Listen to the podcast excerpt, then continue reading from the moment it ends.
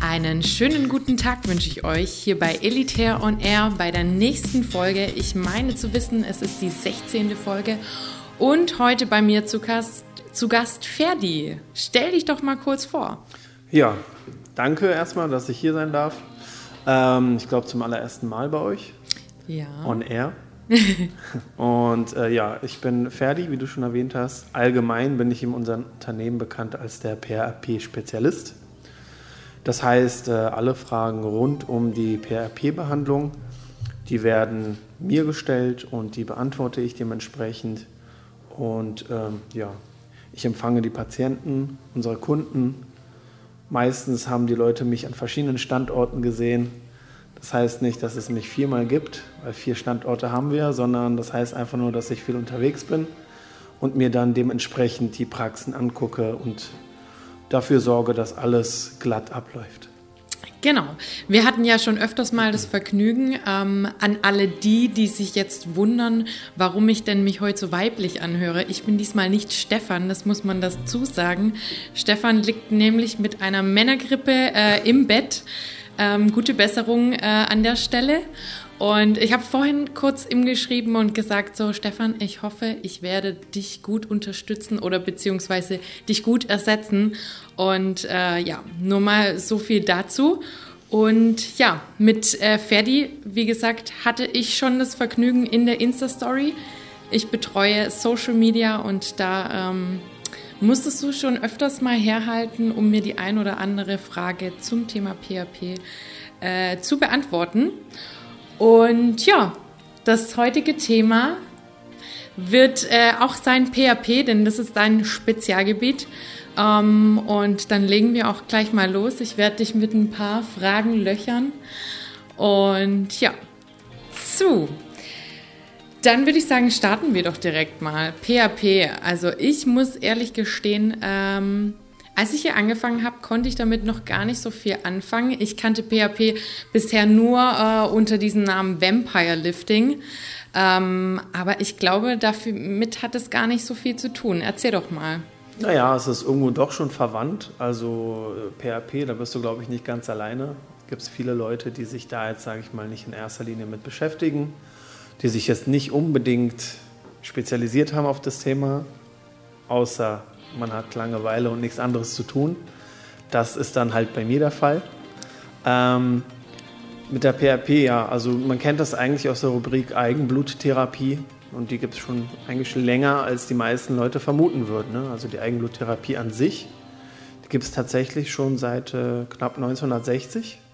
Wurde das erste Mal an Brandopfern getestet, ähm, weil es bestimmte Potenzen gibt in dem äh, eigenen Blut die, sage ich mal, ähm, äh, Heilungsfaktoren ähm, ankurbeln und dadurch den äh, Wundprozess, sage ich mal, äh, verkürzen. Okay. Und ähm, jetzt noch mal kurz zum Verständnis: Was, wie hängt denn die PHP-Behandlung mit Elitär zusammen? Also ähm, wann wird es angewendet und vor allem auch warum? Also die meisten Leute, die mit Elitärtransplant zu tun haben, die kennen die PRP aufgrund der Tatsache, dass äh, der Dr. Balvi sie nach einer gelungenen Haartransplantation äh, immer empfiehlt. Ähm, das heißt, äh, in der PRP selber gibt es äh, Faktoren, die dabei helfen, ähm, ich sag mal, die Haare oder die transplantierten Haare besser anzunehmen.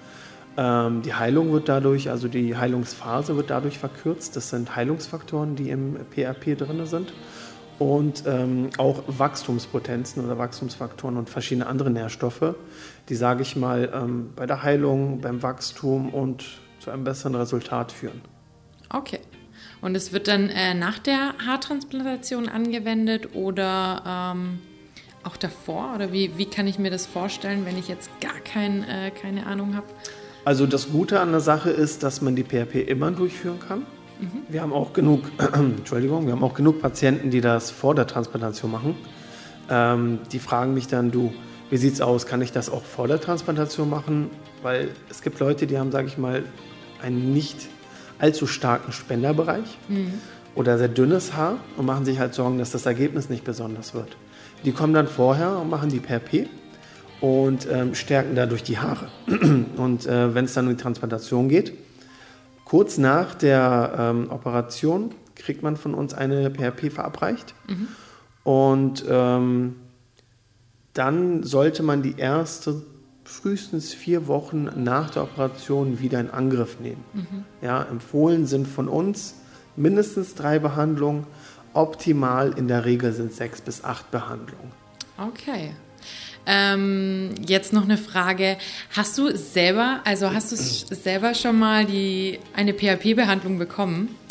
Weil ich muss ganz kurz ausholen. Äh, letzte Woche war ja Michaela und äh, Chill bei uns. Mhm. Und ähm, ich war bei den beiden mit drin und habe dann immer so nebenher gefragt, so tut's euch weh?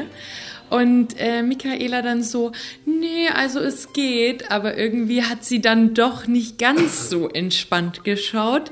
Und deswegen glaube ich ihr da in der Hinsicht nicht ganz. Und äh, deswegen meine Frage, hast du es selber schon mal ausprobiert? Ich habe es selber ausprobiert. Ich muss es auch selber ausprobieren. Äh, allein aus der Tatsache, weil ähm, man muss von der Sache überzeugt sein, die man macht. Wenn man sich aber niemals rantraut, dann ähm, ja, ist das so, als würde man von Schlössern und Märchen erzählen. Mhm. Ähm, ich sage es mal ganz nett, ähm, ich habe jetzt nicht unbedingt Schiss vor Spritzen, aber ich habe großen Respekt davor. Mhm. Und äh, bei mir fing es auch langsam an, dass die Haare ein bisschen dünner geworden sind. Auch mein Haarausfall wurde immer stärker. Und nachdem ich dann durch die Reihe hinweg gesehen habe, was bei den meisten anderen Leuten, äh, sage ich mal, als Resultat äh, dabei rauskam, dachte ich mir, gut, jetzt musst du es wohl auch mal machen. Ne? Also führt kein Weg dran vorbei. Ähm, ich, ich sage ganz ehrlich, bei der ersten Behandlung war ich sehr angespannt. Mhm. Also alles andere als locker. Mhm. Und ähm, ja, die Spritze ist nicht schön. Aber ist, ist auch, auch, ein komisches Gefühl. Ja, es ist, also jetzt, es ist einfach, wie kann man sich das vorstellen? Es ist so, als äh, würde man Blut abgenommen bekommen vom Arm, mhm. was ja so oder so passiert bei der PRP. Das ist schon mal der erste Eindruck, den man sich davon verschaffen kann. Also dieser Einstich ist halt nicht schön, aber ist auch nicht das Schlimmste der Welt. Was tatsächlich unangenehm ist, ist, äh, wenn das PRP injiziert wird. Also dieser Druck, der dabei entsteht und dieses leichte Brennen. Mhm. Ist nicht schön, gibt es bestimmt Tolleres, aber das vergeht auch relativ schnell wieder. Okay, also man kann es auch, wenn man sagt, sage ich mal, ein bisschen schmerzempfindlicher ist, wird man es trotzdem überstehen. Ja, also wir hatten schon einiges. Also durch die Reihe hinweg hatten wir Leute, die da, mhm. also von wirklich, wo man sagen kann, Hühnen, Muskelpakete, die mhm. sagen, ach, haben es weggelacht und dann kamen sie schon raus, mein, das ist schon extrem. Und dann gab es halt kleine zerbrechliche Damen, mhm. die dann gesagt haben, ja, das war ja nichts und das weggelacht haben. Also gibt es durch die Reihe hinweg verschiedene Beispiele. Okay, okay. Aber was war denn so, äh, sage ich jetzt mal, deine krasseste Erfahrung? Ich meine, du siehst jeden Tag äh, PHP-Patienten. Gab es da irgendeine ähm, sehr krasse Story, wo du sagst, okay, das war pff, heftig? Mm, also es hängt davon ab, meinst du jetzt ein gutes Resultat? Ähm, zum einen äh, die Behandlung, also dass es irgendwie was gab, wo du sagst, okay, so eine Behandlung davor hatten wir noch nie. Oder allgemeine Menschenkontakt, dass ich glaube, da erlebt man doch auch so einiges. Ja, also man kann sagen, bei Elitärtransplant ist es ein relativ buntes Hin und Her. Das heißt also, man lernt da durch die Reihe durch verschiedene Leute und Charaktere kennen. Ähm, ich hatte zum Beispiel in Düsseldorf einen Herrn, der hatte eine Transplantation äh, an den Geheimratsecken und äh, der wollte unbedingt noch eine zweite ähm, am Tonsurbereich, also am Hinterkopf machen. Mhm. Und ähm, hat aber gleichzeitig die PRP gemacht, um halt seine Transplantation, seine Frische zu fördern. Ne? Ähm, und nachdem er halt bei der dritten oder vierten war, haben wir einfach mal so verglichen und der war ja mega erstaunt. Und äh, dann meinte er, ich, ich brauche gar keine zweite Transplantation mehr. Und dann haben wir halt nicht schlecht gestaunt, dass wir das gesehen haben, weil so ein Resultat haben wir selber mhm. also auch noch nie gesehen. Ja? Okay. Und das war halt mega extrem. Und ähm, das war auch nicht das einzige Beispiel, aber es gibt halt manchmal Resultate, wo man halt wirklich die Augen aufreißen muss und dann mhm. sagt, ja, das ist schon krass, okay. auf jeden Fall. Also das ist einmal das, was von Ergebnis her. Ansonsten ähm, kann man eigentlich sage ich mal. Also es gibt immer lustige Leute, die dann gerne ein bisschen rumscherzen. Da gab es einen Herr, der hat halt erzählt, wie seine Erfahrung nach der Transplantation war. Das Gute ist, es ist ein nettes Beisammen. Also man sitzt halt zusammen, man tauscht sich aus, äh, erzählt über die Erfahrung nach der Transplantation oder auch für Leute, die zum Beispiel keine hatten. Das ist sehr interessant. Die fragen dann die Leute aus, mhm. können sich dann schon mal die, so erste Eindrücke verschaffen. Und ähm, da gab es halt einen Herrn, der hat, als, äh, hat erzählt, nach der Transplantation darf man sich ja nicht allzu sehr bewegen, ne? die ersten paar Tage. Und er war halt so hart drauf und hat sich äh, selber ans Bett geschnallt. Oh Gott. Also hat sich festgebunden, damit er sich auch ja nicht bewegt, ja. Okay, weil er schon wusste, sobald er Schmerz äh, verspürt, äh, dann zappelt, oder? Richtig. Nee, es ging tatsächlich darum, dass die transplantierten Haare dann nicht irgendwie abfallen oder Ach abgerissen so. werden. Ne? Als Vorsichtsmaßnahme. Richtig, als Vorsichtsmaßnahme hat er sich halt selber sediert so mhm. und ähm, hat das aber so voll locker erzählt, als ob es so ganz normal ist. Weißt? und dann dachte man sich auch schon, gut, der wird auf jeden Fall weit kommen damit. Ne? Mhm. Und am Ende hat er auch ein ziemlich gutes Ergebnis bekommen. Ja, er wusste sich zu helfen. Richtig. Ah, wobei ich das jetzt nicht gerne hier als als, als Methode. Richtig, oder andere Leute animieren möchte dazu, ja. Okay. So, ähm, ja, was vielleicht äh, auch noch ganz wichtig wäre, mal anzusprechen, ähm, was, sind, was ist denn zu beachten vor einer PRP-Behandlung beziehungsweise nach einer PRP-Behandlung? Ich als Kaffeeliebhaber ähm, habe schon gehört, dass das Kaffeetrinken vor der PRP nicht gestattet ist. Ja, was heißt nicht gestattet? Es ist eher nicht erwünscht ähm, aufgrund verschiedener Geschichten oder Erfahrungen, die wir in den letzten Zeiten äh, so, sozusagen selber erfahren haben. Und zwar geht es darum, dass wir ähm, darum bitten, dass man vor der Behandlung keinen Kaffee zu sich nimmt, weil ja, man weiß ja, Blutdruck steigt ne, durch den Koffeinkonsum.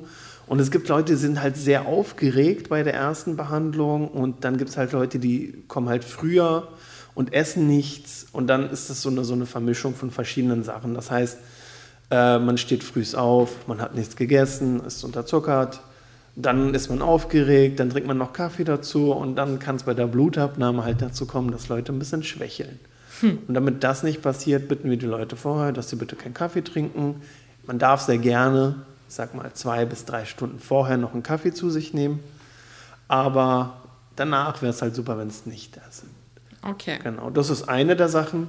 Die wichtigeren Sachen wären zum Beispiel, ähm, dass man keine blutverdünnenden Mittel zu sich nimmt, Aspirin, ACC, Ibuprofen und was man sonst noch so durch die Reihe kennt.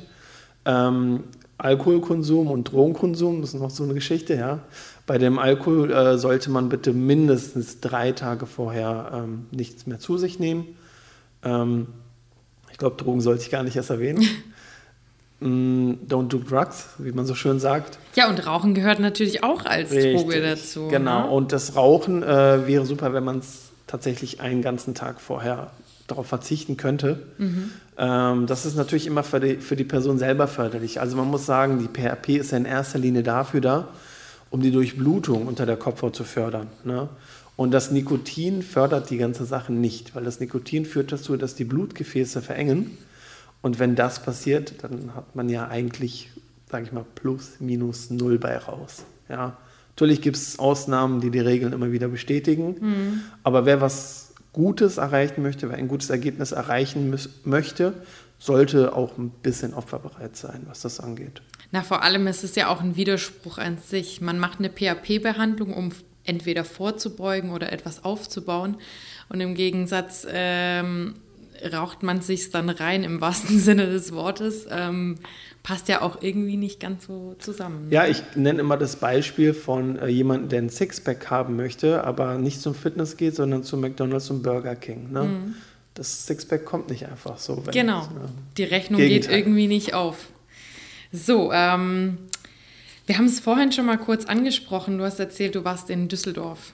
Richtig. Ähm, kannst du kurz was zu den Standorten sagen? Ja, also wir haben verschiedene Standorte. Ähm, unter Berlin in der Mutterstadt gibt es noch äh, Hamburg, Düsseldorf und München. Das sind so momentan die äh, Standorte, die man kennt. Und es folgen ziemlich bald weitere Standorte. Die werden aber rechtzeitig öffentlich äh, gemacht und äh, ja, alle, die Interesse haben, werden auf jeden Fall die Informationen dazu noch bekommen. Ja, und vor allem, ich habe ja auch gehört, dass ähm, ihr versucht, in Deutschland gerade flächendeckend äh, eure Praxen aufzubauen.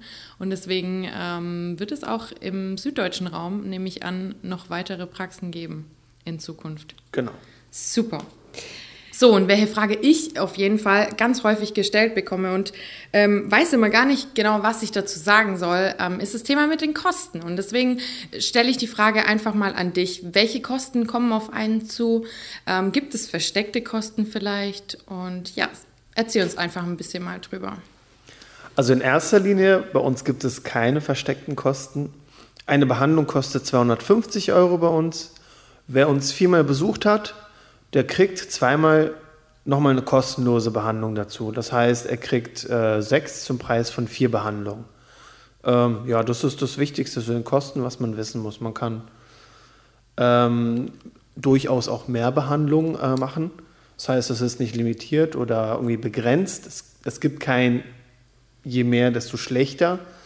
Ähm, und wer sechs bis acht Behandlungen bei uns hatte, der genießt am Ende den Status eines Bestandskunden und zahlt für jede weitere PRP dann nur noch 150 Euro. Okay, super. Weitere Informationen auch hierzu könnt ihr immer ähm, online nachlesen oder ihr kontaktiert einfach Ferdi telefonisch und ähm, dann kann er da nochmal ähm, näher drauf eingehen. Ansonsten dient unser Podcast ja auf jeden Fall der Informations... Ähm, dass ihr einfach die Informationen bekommt, die ihr wollt. Und ich hoffe, wir konnten euch viele Fragen, die vielleicht offen standen, beantworten. Und ja, dann richte ich nochmal das Wort an dich. Möchtest du noch irgendwas sagen? Ja, ich denke, du hast, du hast schon einen ganz wichtigen Punkt äh, angesprochen. Dieser Podcast ist ja tatsächlich dafür, um Informationen wiederzugeben, was Elitärtransplant tatsächlich alles anbietet und wie es ein bisschen hinter der Fassade aussieht. Ähm, und ich denke, dass die Themen hier angesprochen werden, ist relativ wichtig oder sehr wichtig sogar, weil man den Leuten ein bisschen Einblick darin gewährt, was gibt es denn noch für Möglichkeiten, wenn ich zum Beispiel keine Haartransplantation machen kann. Da gibt es die Möglichkeit, dass man die Haarpigmentierung machen kann oder die PRP-Behandlung. Und das heißt, äh, diesen Leuten kann auch geholfen werden. Und deswegen denke ich, es ist eine ganz gute und eine runde Sache, die wir hier machen. Auf jeden Fall. Und ich denke, ein Podcast ist doch immer noch was anderes, wie sich jetzt irgendwie einen langen Artikel durchzulesen und sich darüber informieren. Ich denke, man kann einen Podcast immer wieder in seinen Alltag mit einbauen und hoffe auf jeden Fall, euch hat es gefallen und ähm, wir sehen uns nächste Woche wieder, dann mit einem neuen Gast und ähm, vielen Dank, Ferdi, an dich. Mir hat es sehr viel Spaß gemacht. Ich hoffe, wir haben öfters mal das Vergnügen. Danke gleichfalls. Und ja, beim nächsten Mal ist dann wieder Stefan hier und wird mit seinem nächsten Gast hier informieren und ja, vielen Dank. Danke.